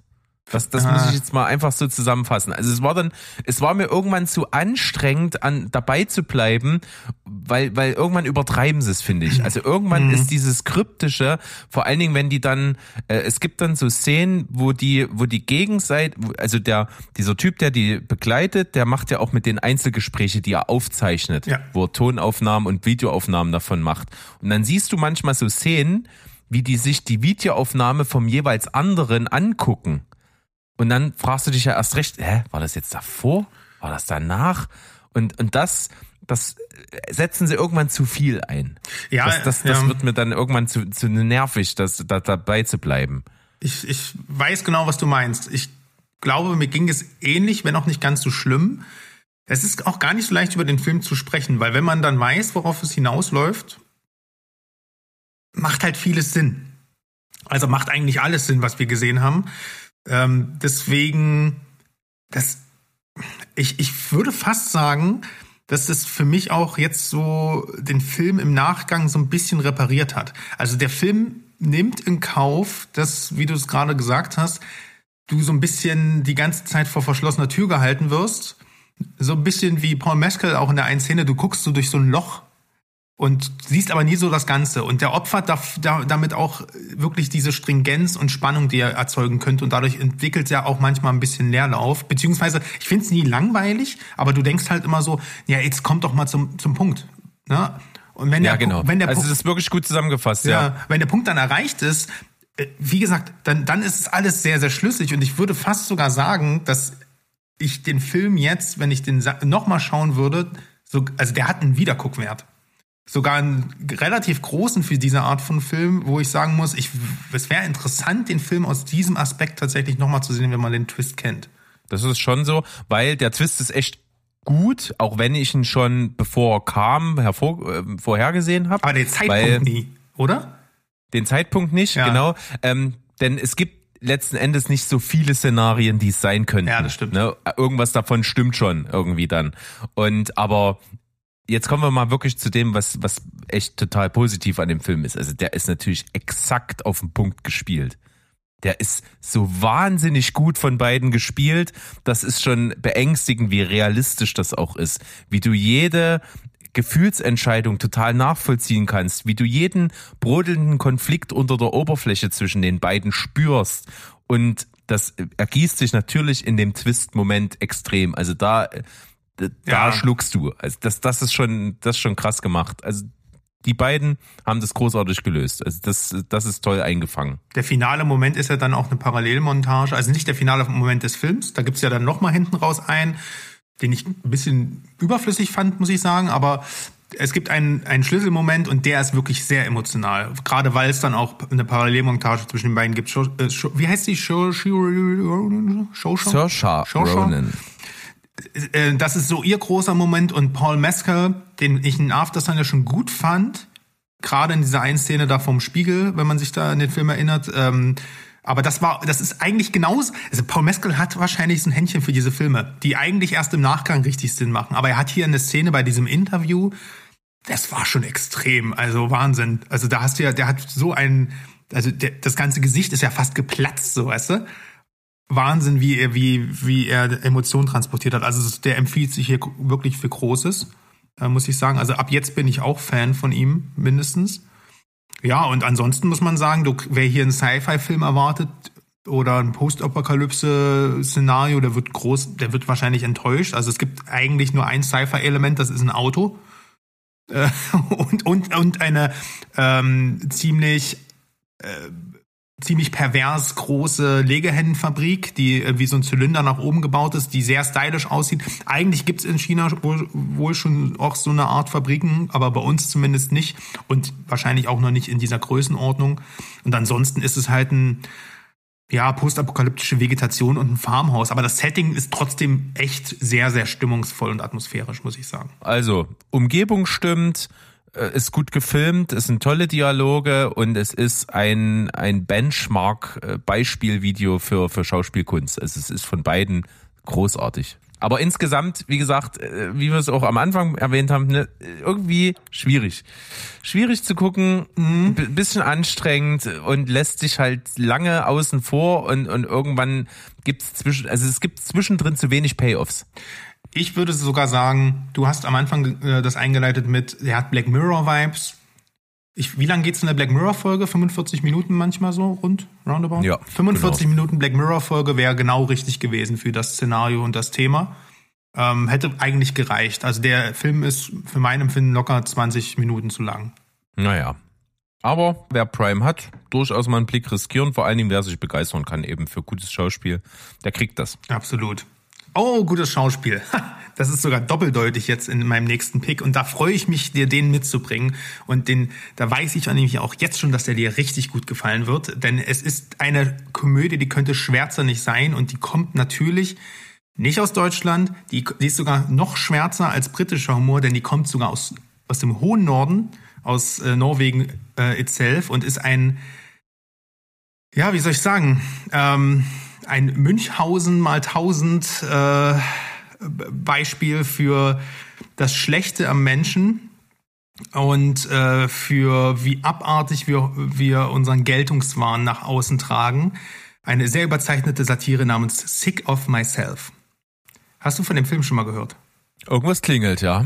Es ist, Sprich mal. Es ist ein Film von einem gewissen Christopher Borgley, also Norweger, und offensichtlich hat Sick of Myself einige, einigen Leuten sehr gut gefallen, denn den nächsten Film, den er gemacht hat, danach ist Dream Scenario. Mhm, guck mal an. Der Nick Cage-Film, der äh, ja ähm, in der USA letztes Jahr schon rauskam, ähm, den wir hier auch bald im Kino genießen dürfen. Irgendwie wurden ja unlängst Stimmen laut, wir sollten mal ein Special zu dem machen, Nick Cage, weiß ich nicht. Siehst du ja, das? Ich weiß nicht, hast du da, hast du da Bock drauf? Nee, nicht wirklich. Nicht. Also, was hatten wir ja schon groß gemacht, ne? Müssen wir uns ja, mal wirklich nix. überlegen. Aber Sick of Myself, äh, worum geht's? Wir haben hier ein, ja auch hier wieder ein Paar, äh, Signe und Thomas heißen die. Die wohnen in Oslo und ähm, sie arbeitet ja als, als Barista quasi und in, in einem Café und, und, und, und ähm, Thomas ist wie er selbst sagt, Künstler, der hochwertige Designermöbel verkauft, beziehungsweise eigentlich klaut er die und arrangiert dann daraus Kunstwerke und, und stellt die dann aus. Und äh, beide haben aber, sind aber eigentlich nur Schaumschläger. Und die, man merkt halt recht schnell am Anfang, diese Figuren hier sind nicht wirklich ein liebendes Paar, sondern eher, ja, wie gesagt, Schauspieler, die, die halt diese Beziehung auch nur so aus Geltungszwecken führen und da ist nicht wirklich eine, eine, eine Liebe vorhanden und, und sich immer gegenseitig ausboten wollen. Also zum Beispiel gibt's am Anfang eine Szene, in der Signe ähm, eine Frau, die von einem Hund angefallen wird im Café, wo sie, die, die kommt ihr zu Hilfe, aber natürlich nicht um der Frau zu helfen, sondern um in ihrem Freundeskreis dann so ähm, anzugeben, dass sie ganz selbstlos einem Unfallopfer zur Hilfe geeilt ist und niemand anderes wollte helfen, aber eigentlich war ihr die Frau scheißegal. Das hat sie also quasi nur für sich selber gemacht. Und das ist so, so ein ganz kleiner, das ist so der, der, der Beginn einer man könnte schon sagen, Competition zwischen den beiden. Ne? Also sie, sie kriegt dann schnell mit so viel Aufmerksamkeit, ähm, kriegt sie dann nicht und dann sondern und, und Thomas also ihr Freund bekommt dann halt als großer Künstler dann äh, sehr schnell wieder die Blicke zugeworfen und da muss sie sich halt was einfallen lassen ne und dann wie gesagt, versuchen die sich gegenseitig immer, sie versuchen immer am Rampenlicht zu stehen. Und eins hat diese Komödie also schon mal nicht kriegst du mit Identifikationsfiguren. Ganz im Gegenteil, Szene für Szene werden dir diese beiden Hauptfiguren unsympathischer. Ne? Da gibt es eine Szene beim Abendessen, ne, äh, wo er sich dann halt vor seiner Kollegschaft oder vor seinem, seinem Künstlerkollegen ne, für seine Ausstellung feiern lassen will, was wie gesagt ja eigentlich nur aus geklauten Möbeln besteht. Und gerade als er zu seiner Rede, an seiner Dankesrede ansetzt, fingiert sie sozusagen eine lebensbedrohliche Nussallergie Allergie und hustet ihm die ganze Zeit so ins Wort. Und alle Leute kümmern sich dann natürlich, hey, und Thomas, du musst auf deine Freundin aufpassen und so. Also sie, sie nimmt ihm die Aufmerksamkeit weg. So. Und äh, Christopher Borkley, äh, der serviert uns hier eine richtig schrille Satire und also es geht halt wirklich um diese grenzenlose Geltungssucht im Mittelpunkt zu stehen und das am Anfang ist das noch sehr amüsant und dann geht das aber ganz schnell ins Groteske. Denn Signe hat sehr, sehr viel Mut zur Hässlichkeit, sage ich jetzt mal. Und ähm, recherchiert dann ein bisschen im Internet und äh, macht dann und stößt dann auf ein, auf, auf ein Medikament aus Russland, was Hautirritation verursachen kann und überlegt sich dann so, naja, wie könnte ich denn am besten im Rampenlicht stehen? Ja, und dann, wenn es mir richtig schlecht geht. Also, ne, ähm, macht sie so von dieser Selbstverstümmelung auch nicht Hals, sondern besorgt sich das Zeug und nimmt so viel von diesem Gift, ne, bis sie wirklich in den Spiegel schaut und aussieht wie ein verficktes Monster. Also die hat ein verbeultes Gesicht wie aus einem David Cronenberg-Film, das kannst du nicht aussenken. Und ja, und dann freut sie sich, weil alle Leute kümmern sich um sie und das geht dann, also wirklich, das, das geht hier alles sehr, sehr weit noch. Und das hat wirklich manchmal schon Body-Horror-Ästhetik, aber alles ist so überdreht und so überzeichnet und so selbstironisch, dass es halt, dass du dich die ganze Zeit nur fragst, was, was, was passiert hier eigentlich? Ne? Also, und man muss halt wirklich sagen, dieser Film opfert wirklich seine komplette Sympathie und wirklich dafür, dass man hier wirklich schamlos ähm, also alle Figuren werden hier einem schamlos vorgeführt. Wie gesagt, du beobachtest das und du bist die ganze Zeit außer dir und denkst dir, what the fuck gucke ich hier eigentlich? Und deswegen, ne, ne, also kannst dir nicht mitfühlen. Also du, das ist in dem Moment dann unterhaltsam, wenn du weißt, alles klar, das hier ähm, ist eigentlich eine Parabel auf unsere, äh, auf unsere Society. Und das ist herrlich böse, aber andererseits schaust du halt auch einfach nur Unsympathen die ganze Zeit zu. Und ja, das, das ist der Film mega überdreht und äh, ich kann ihn euch nur ans Herz legen, wenn ihr das äh, skandinavische Kino mögt. Und wenn ihr halt auf so eine Art von Humor steht, aber es wirklich, es geht ans Eingemachte, möchte ich nochmal sagen. Der Film wird hinten raus schon ziemlich derb. Ähm, aber wer auf Sozialkritik steht, die kein Blatt vor den Mund nimmt, muss, muss ich sagen, trifft der wirklich den Nagel auf den Kopf der heutigen Gesellschaft. Also mir hat er Stick of Myself richtig gut gefallen und ich freue mich schon auf äh, Dream Scenario jetzt noch umso mehr ich finde diese ganzen Querverweise gerade total geil. Jetzt, ich weiß zum Beispiel jetzt, woher ich äh, den Film schon mal gehört habe. Mhm. Der war nämlich auf der Liste der besten Filme 2023 von Wolfgang M. Schmidt. Ah, interessant. Da hat er nämlich über den Film gesprochen. Da fand ich das schon ziemlich cool, was er erzählt hat. Und er hat halt auch vor allen Dingen herausgestellt, dass eben diese Beobachtung dieses, dieser ganzen Mechaniken von Geltungsdrang und sowas halt in dem Film total gut dargestellt sind. Das dann äh, habe ich die Hauptdarstellerin auch schon mal in dem Film gesehen, den ich hier mal besprochen habe, nämlich bei Ninja Baby. Ja, stimmt. Das äh, habe ich dann, äh, ja, habe ich mir nicht aufgeschrieben, aber habe ich dann äh, in der äh, in der Vorschlagsliste gesehen bei weiteren Filmen von Christine Torp oder so heißt die. Genau, richtig. Ninja Baby. Da fand ich die auch total gut. Und äh, die spielt zusammen mit Mads Mikkelsen in, in, in dessen neuen Film, der auch irgendwann mal rauskommt, der Bastarden heißt. The Promised Land heißt der, glaube ich, bei uns. Da warte ich auch sehnsüchtig, ja. Und da hatte ich nämlich auch schon mal einen Trailer gesehen und dachte mir, ja, geil, bin ich dabei. Ja, das also, ich denke, die nordischen das, Sachen, ne, die sind's. Die sind, ja, die sind noch mal ein bisschen derber. Also, dass der Film ab 12 ist, finde ich teilweise echt fragwürdig, aber vielleicht sollten sich das junge Leute auch angucken auf der anderen Seite. Nicht besonders nordisch, dafür aber trotzdem kalt geht's jetzt in unseren nächsten Film, denn es ist sozusagen eigentlich ein Remake, denn diese Geschichte wurde ja schon mal verfilmt. Es geht um die wahre Geschichte einer Rugby-Mannschaft aus Uruguay, die mit dem Flugzeug auf dem Weg nach Chile in den Anden abstürzt. In der absoluten Todeszone, wo du eigentlich nicht überleben kannst. Und die schaffen das dort, also natürlich bei Weitem nicht alle. Ich glaube, in der Maschine waren ungefähr 45 Menschen und äh, am Ende haben, weißt du es noch? Ich glaube 17 oder 16 kommen raus. Genau, äh, die schaffen es also zu überleben. In dem Film Die Schneegesellschaft auf Netflix zu sehen, kann man diese Geschichte verfolgen und äh, man braucht auch ein bisschen Sitzfleisch, denn der Film geht fast zweieinhalb Stunden. Wir sprechen jetzt darüber. Wir haben nämlich beide gesehen. Mhm. Und ich muss sagen, ich mag so eine Art von Film. Ich, ich bin Fan von so Survival-Sachen, Überleben in der Wildnis, denn auch äh, nichts weniger als die reale Geschichte, die wirklich äh, so passiert ist, war ja auch zum Beispiel Vorbild für Yellow Jackets für die Serie. Ah, okay. Die ich ja auch ziemlich gut finde. Und dieser Aspekt ist auf jeden Fall richtig gut eingefangen. Wir haben also diese Rugby-Mannschaft und die müssen irgendwie den Flieger voll kriegen, weil sie ja nach Chile fliegen müssen, ne? haben ja auch nicht so wahnsinnig viel Geld und nehmen auch Freunde, Bekannte, Familie, der Cousin von irgendjemandem und so, die nehmen die alle mit, damit die das Flugzeug voll kriegen und sich die Kosten teilen können und blöderweise stürzt das Ding halt ab spektakulär gemacht, ne, geht ziemlich schnell, ne, der, der hält sich nicht lange auf mit Exposition, ne, du siehst kurz, wer die sind, was die vorhaben, dann sitzt du auch schon im Flieger und dann ist auch schon der Absturz.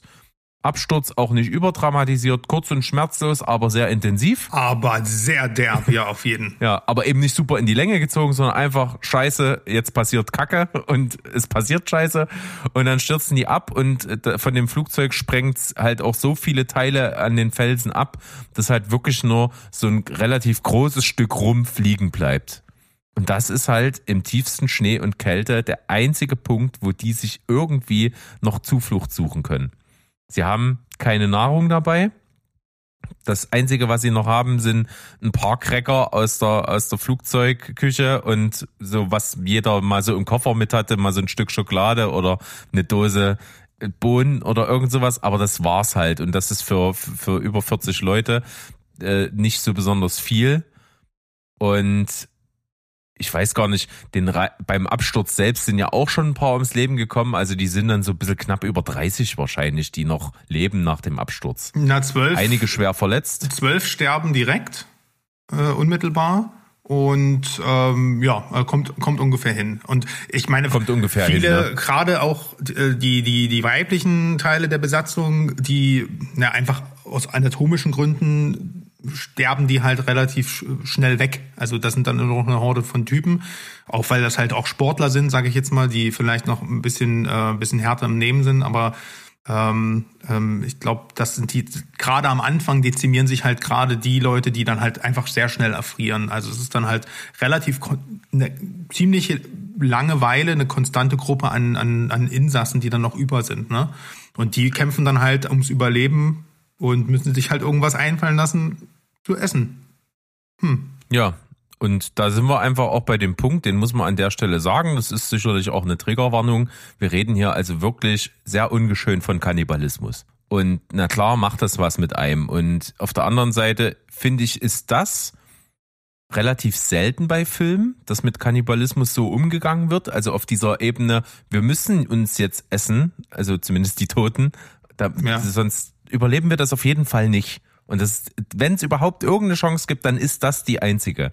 Und der Aspekt, finde ich, der wird sehr gut behandelt und sehr schonungslos und auch trotzdem mit viel Fingerspitzengefühl und was die sich einfallen lassen, damit dieser echt schlimme Umstand einigermaßen erträglich ist, ist wirklich gut dargestellt. Also es hat mir echt gut gefallen, weil man das ganz selten in Filmen so dargestellt kriegt. Ja, es gibt da so, so eine Gruppe an, an Leuten, die sozusagen sich opfert äh, und dann auswählt, wer, also wer von den Getöteten wird jetzt quasi ähm, zugerichtet äh, oder portioniert und die das wird dann halt verteilt an den Rest der Besatzung. Aber bis auf die Leute, die halt die Leichen zerlegen, weiß dann halt niemand, wen er gerade ist. Und da geht dann zumindest dieser moralische Aspekt so ein bisschen zurück, sondern also dann wird das mehr zu einem Mahl, zu einer Mahlzeit in deinem Kopf als zu einer Person, die du isst. So, ne? Also das versuchen, also ja das, das ist so ein, so, ein, so ein psychologischer Aspekt, den ich interessant finde, dass der thematisiert wird. Ja, und auch, dass die da sehr offen drüber reden. Also die kommunizieren das auch miteinander. Als das erste Mal jemand diese Idee bringt, äh, wir müssen das tun, gibt es natürlich viele moralische Bedenken und Ablehnung und sowas, aber es geht dann auch darum, okay, aber dann wenigstens müssen wir uns jetzt versprechen, jeder Einzelne muss sein Einverständnis geben, wenn er stirbt, dass die anderen ihn essen dürfen. So, das, das mhm. schon, also das fand ich echt gut. Und dafür, darum dreht sich auch viel in dem Film. Ähm, ich hatte schon schnell das Gefühl, dass ich mich oft gefragt habe, was will der Film mir jetzt eigentlich noch erzählen? Das ist so ein bisschen das Negative für mich an diesem Film, denn es geht alles sehr, sehr schnell. Ne, die Einschläge kommen näher, es, es erfrieren dann halt einfach immer mehr irgendwie relativ unspektakulär. Es gibt ja auch nicht einfach nicht viel, was die machen können, um ihrer Situation zu entfliehen. Einfach von dem Flugzeug wegzulaufen ist Selbstmord. Also um irgendwo hinzukommen, weil es ist unglaublich kilometerweit einfach nichts worauf sie irgendwie bauen könnten, dass das Sinn hat, sich einfach nach außen zu begeben, denn nachts wird es dort irgendwie minus 30 Grad. Also was willst du da überleben? Schwierig. Und äh, deswegen passiert auch alles in dem Film sehr, sehr schnell. Und dann fragst du dich, okay, soll ich da jetzt dabei, dass sich hier nichts ändert und die einfach nur ein bisschen miteinander reden und irgendwie sich überlegen, was sie machen können, soll ich da jetzt die ganze Zeit zugucken? Und das ist halt auch ein bisschen das. Mhm. Also es passiert dann nicht mehr so viel einfach, aber trotzdem war es nie langweilig. Also das, das will ich nicht, nicht sagen, aber es passiert nicht viel Abwechslung. Wer jetzt erwartet, das ist so ein total facettenreiches Überlebensdrama zu sehen, das ist es nicht. Sondern es ist relativ straight das Einzige, was diese wenigen Optionen, die die in der Situation haben, und die kriegst du auch ziemlich packend gezeigt. Ob der Film mhm. zweieinhalb Stunden gehen muss, weiß ich nicht. Ja, das ist tatsächlich so ein Ding, ne? Also eigentlich krankt der Film deshalb, weil er es richtig macht. Weil er zeigt den Realismus ähm, und ich finde es schön, also der Film heißt ja auch die Schneegesellschaft und das ist ja schon mal ein weniger reißerischer Titel als jetzt Überleben oder Alive ne, von Frank Marshall damals, weil das gar nicht der Fokus des Films ist, meines Erachtens, sondern es geht wirklich, du hast fast schon manchmal harmonische Elemente, wie die in diesem Wrack sitzen und versuchen trotz dieser ganzen Situation so eine Art Kameradschaft und Freundschaft aufrechtzuerhalten. Das war wirklich herzlich, fand ich richtig toll. Ich hätte es noch schöner und noch herzergreifender gefunden, muss ich sagen, wenn der Film sich die Zeit genommen hätte, ähm, und die Laufzeit hätte es eigentlich hergegeben, mir auch die Figuren mal näher zu bringen. Ne, weil du hast halt, du hast im Prinzip so einen Erzähler, du hast so eine Figur, um die geht's im Prinzip, oder der, aus deren Perspektive kriegen wir das meiste mit. Numa heißt er. Und, aber das war's. Alle anderen sind halt, sind so eine Einheit. Du hast nicht wirklich Charaktere, die rausstechen. Ist vielleicht auch aus Respekt gegenüber dieser ganzen Situation, dass du keinen ne, falschen Heldentum schaffen möchtest, aber es hat mir so ein bisschen gefehlt, auch die Emotionen dieser einzelnen Individuen so richtig nachvollziehen zu können oder auch jemand die Daumen zu drücken, weil dadurch, dass es halt eine reelle Geschichte ist, ähm, weißt du ja eh, worauf es hinausläuft und das hat das Ganze dann halt auch so sehr, sehr dokumentarisch wirken lassen. Ich glaube sehr, das war das Ziel von ähm, Juan Antonio Bayona, das ist ein sehr, sehr versierter Filmemacher. Ne? Der hat das Waisenhaus gemacht, The Impossible war ein großartiger Katastrophenfilm. Äh, Sieben Minuten nach Mitternacht ist ein ganz, ganz, ganz, ganz schöner ähm, ähm, Fantasy-Kinderfilm, whatever, der mich sehr berührt hat. Dann hat er aber nun mal leider auch Jurassic World gemacht und ähm, war so ein bisschen federführend auch bei Rings of Power, dieser Herr der Ringe-Serie. Und auch da hat man schon gemerkt, so Style kann der schon, der kann auch gut inszenieren, aber es fehlt manchmal so ein bisschen an Substanz. Und ich fand auch, Überleben damals, als ich diesen Film, diesen Film von Frank Marshall damals mit Ethan Hawke aus den 90ern gesehen habe, das war so ein Film, den hätte ich damals nicht sehen dürfen, als ich ihn gesehen habe, weil der hat mich wirklich traumatisiert. Ich fand das total krass. Also es war wahrscheinlich mein Erstkontakt mit sowas wie Kannibalismus. Also das, damit habe ich nicht gerechnet. Und äh, das, das hat sich super eingebrannt. Und, und hier versucht man wirklich eher so diesen Aspekt drauf zu, auf, auf diese, auf diesem ganzen Opfer zu ehren. Und das macht, das finde ich schön. Also hier wird nicht am Ende eine Texttafel eingeblendet, so mit allen Überlebenden oder allen Gestorbenen, sondern immer, wenn ein Mensch von uns geht in diesem Film, und das passiert nun mal sehr oft, wird, der, wird kurz der Name als Tribut eingeblendet. Ich finde das sehr schön, auch für die Angehörigen, die jetzt noch da sind, ist es wahrscheinlich viel mehr ein Film, der so ein bisschen ein Ankerpunkt ist als jetzt ein reißerischer Katastrophenfilm wie eben Überleben. Aber wie du schon sagst, er ist dadurch eben auch sehr dröge und nüchtern. Und das ist ein bisschen schade. Und auf der anderen Seite muss ich sagen, wenn du schon es versuchst, in so einer in so einer Art und Weise zu erzählen, wie das äh, wie das jetzt die Schneegesellschaft macht, hätte ich mir auch tatsächlich noch ein bisschen mehr drastische Bilder gewünscht. Also ich weiß, das ist vielleicht auch hier wieder ein schmaler Grad, aber um uns wirklich diesen, diesen Schrecken der Situation zu verdeutlichen, wäre gerade dieser Aspekt der Kannibalismus, der hier ein bisschen außen vor gelassen wird, äh, äh, das, das wäre ziemlich harter Tobak gewesen, den der Film, also es ist eine Karte, die der Film hätte spielen können, das macht er aber nicht. Und das, da, da pendelt er so, da trippelt er so ein bisschen drumherum und traut sich dann nicht ganz. Ich hätte mir das tatsächlich wirklich gewünscht, dass der Film ein bisschen mehr äh, uns einfach diesen Schrecken dieser Situation noch zeigt. Ja, und das alles zusammen mit den, mit den Charakteren, die leider sehr, sehr blass bleiben und am Ende einer natürlich voraussehbaren Story, weil wir wissen alle, worauf es hinausläuft, muss ich sagen, dass ich einen Film sehr unterhaltsam fand, so wie du. Aber letztendlich konnte er nicht viel Neues äh, mir zeigen und ich finde ein bisschen zu lang. Hinten raus fand ich ihn toll, aber auch da muss ich sagen, da habe ich dann gedacht, okay, jetzt nimmt sich der Film wahrscheinlich die Zeit, um einfach mal das, was na, nach diesem, diesem, dieser Situation noch passiert, zu zeigen. Aber auch da traut er sich dann nicht konsequent zu sein. Und da muss ich sagen, leider eine vertane Chance. Ähm, ja, leider eine vertane Chance. Das ist mein Fazit. Da wäre ein bisschen ja. mehr drin gewesen. Schon, aber äh, trotzdem natürlich äh, viel Fingerspitzengefühl, das merkt man ganz deutlich, mhm. dass man sich eben bei manchen Sachen, die man vielleicht gemacht hätte, um ein bisschen reiserischer zu sein, eben zurücknimmt und das eben gerade nicht macht.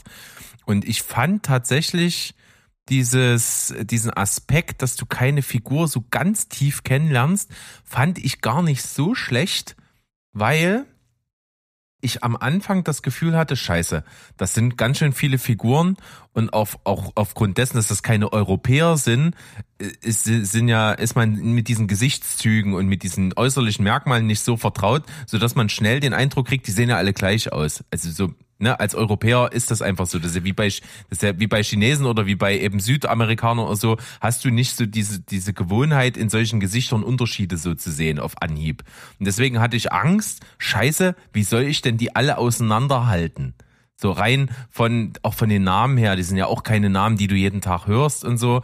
Und deswegen hatte ich so ein bisschen Angst und dann hatte ich so das Gefühl, ach so, der Film nimmt so ein bisschen die Position von mir ein, weil die sich ja auch alle nicht, also einige schon, aber nicht alle kannten sich. Und du bist so ein bisschen da mit drin und lernst die so ganz langsam kennen, aber eben auch nicht so wahnsinnig intensiv. Und das hat mir irgendwie das Gefühl gegeben, dass der Film die gleiche Wissensposition hat wie ich als Zuschauer.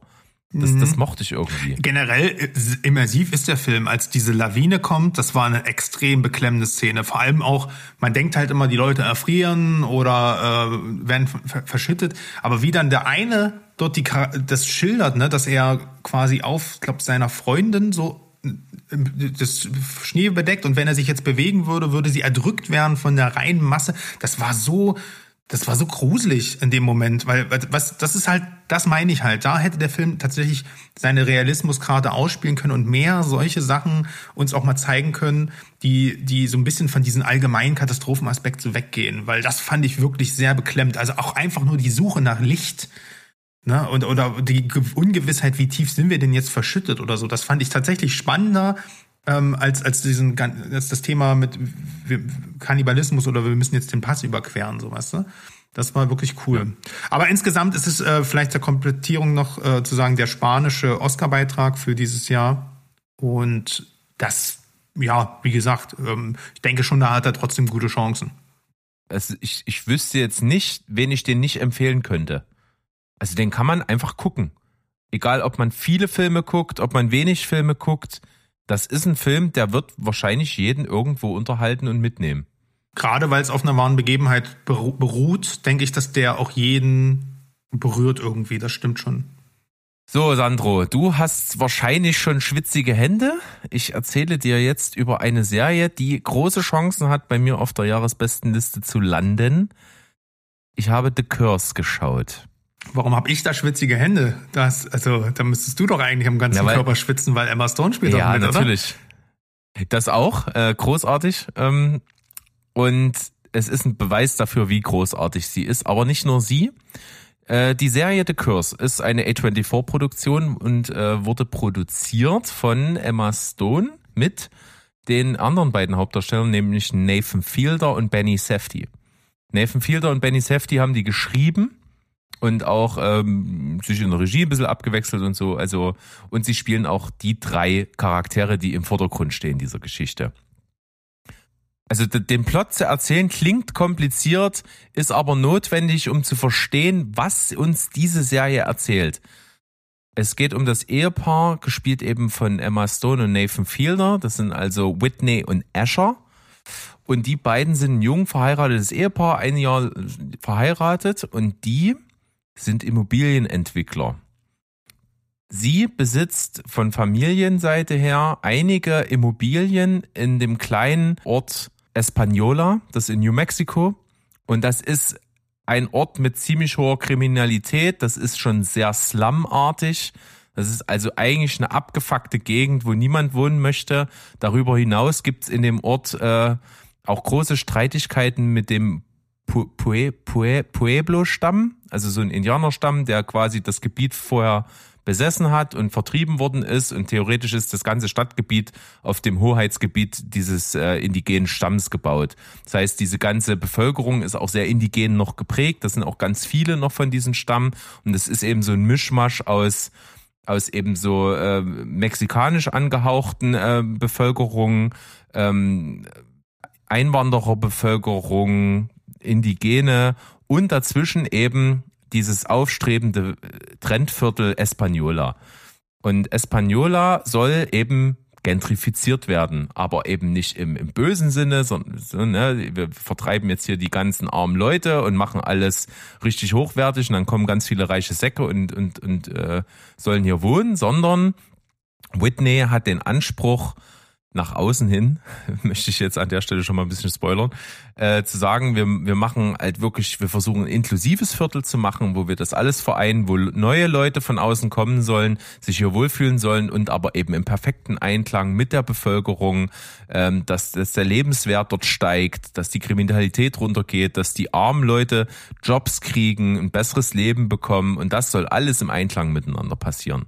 Und das Ganze noch ein bisschen unter den Deckmantel des Klimaschutzes, denn sie ist Hausdesignerin und sie hat äh, sozusagen die Idee des Passivhauses. Also quasi ein Haus, wo die, die Energiebilanz quasi sich selbst äh, auf Null setzt. Also Null CO2-Ausstoß, äh, Eigennutzung von Wärme, äh, quasi, das, das, das, sie sagt immer, das Haus funktioniert wie eine Thermoskanne. Also es ist im Winter und im Sommer immer die gleiche Temperatur da drin, ganz natürlich reguliert durch Druck und durch Fassade und was auch immer. Also ganz viele hochwertige Klimatechnik und sowas. Und da designt sie Häuser, die sie versucht an den Mann zu bringen. Und um das Ganze so richtig nach vorne zu treiben, machen die darüber eine dokumentarische Fernsehserie. Diese Fernsehserie wird produziert von dem ehemaligen Schulkumpel von, von äh, Asher, nämlich äh, von den von Benny Safety gespielten Charakter, der Dougie heißt. Und die drei versuchen dieses Projekt zu, an Mann zu bringen. Und wir gucken in dieser Serie sozusagen, wie eine Serie gemacht wird, die dokumentiert wird. Also wir, das ist so diese, diese Ebene hinter der Ebene. Wir gucken, wie die versuchen, eine dokumentarische Serie für einen Sender zu produzieren, um ihr eigenes Anliegen äh, breiter aufzustellen, damit sie wieder neue Leute ranziehen, die dort in dieses Viertel investieren, dort wohnen und ihre Idee aufgeht. Das erstmal fürs Setting. Das ist viel, aber das ist wichtig, dass man das versteht, worum, welche Perspektive das hat. Und dann ist das so großartig, wie, wie du diese, e, wie diese Ebenen genutzt werden. Du hast also verschiedene Bildformate. Du hast äh, der, der, der normale, was wir sehen, ist immer so gritty.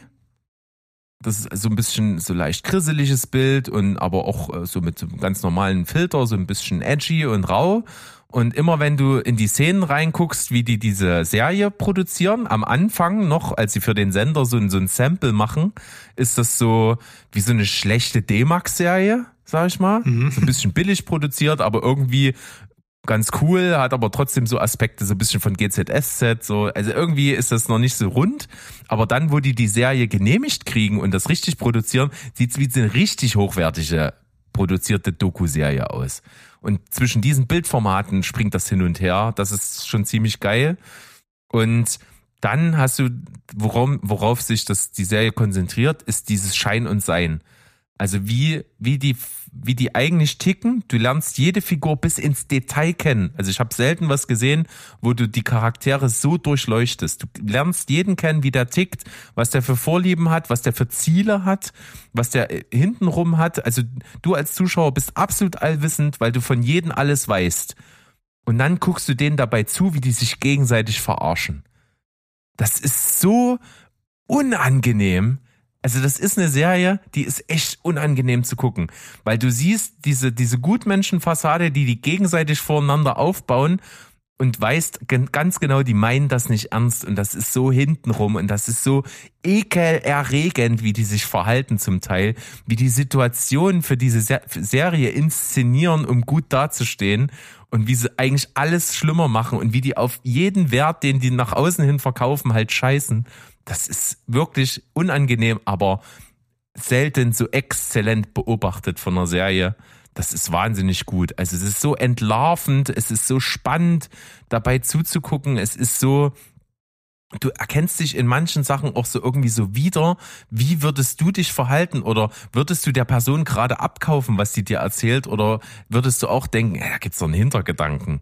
Also das ist mit, mit ganz vielen Themen wird da gespielt. Also da, schon die erste Szene, die die drehen, ist halt, wo die so einen Typen, der seine kranke Mutter versucht irgendwie eine Behandlung zu verschaffen, aber die aber kein Geld haben, weil der ständig arbeitslos ist. Und das ist so ein so ein Dreizentner-Typ mit Tattoos auf dem ganzen Körper, wo du weißt, ja okay, da ist es nicht weit her, dass er jeden Job verliert. Und den inszenieren die, dass sie ihm einen Job verschaffen jetzt, weil die da so ein so ein so ein Einkaufszentrum gekauft haben und da kommen Läden rein und da kann er im Coffeeshop jetzt arbeiten. Und das versuchen die zu inszenieren und dann versuchen die, äh, dann spritzt spritzen die der Mutter irgendwie Wasser ins Gesicht, damit die äh, filmen können, dass die heult vor Rührung und so. Das ist alles so widerlich. Und das macht, also mir hat es riesen Spaß gemacht, dabei zuzugucken. Also ich fand es total geil. Mhm. Ich verstehe jeden, der nach einer Folge sagt, ich habe keinen Bock auf die Scheiße.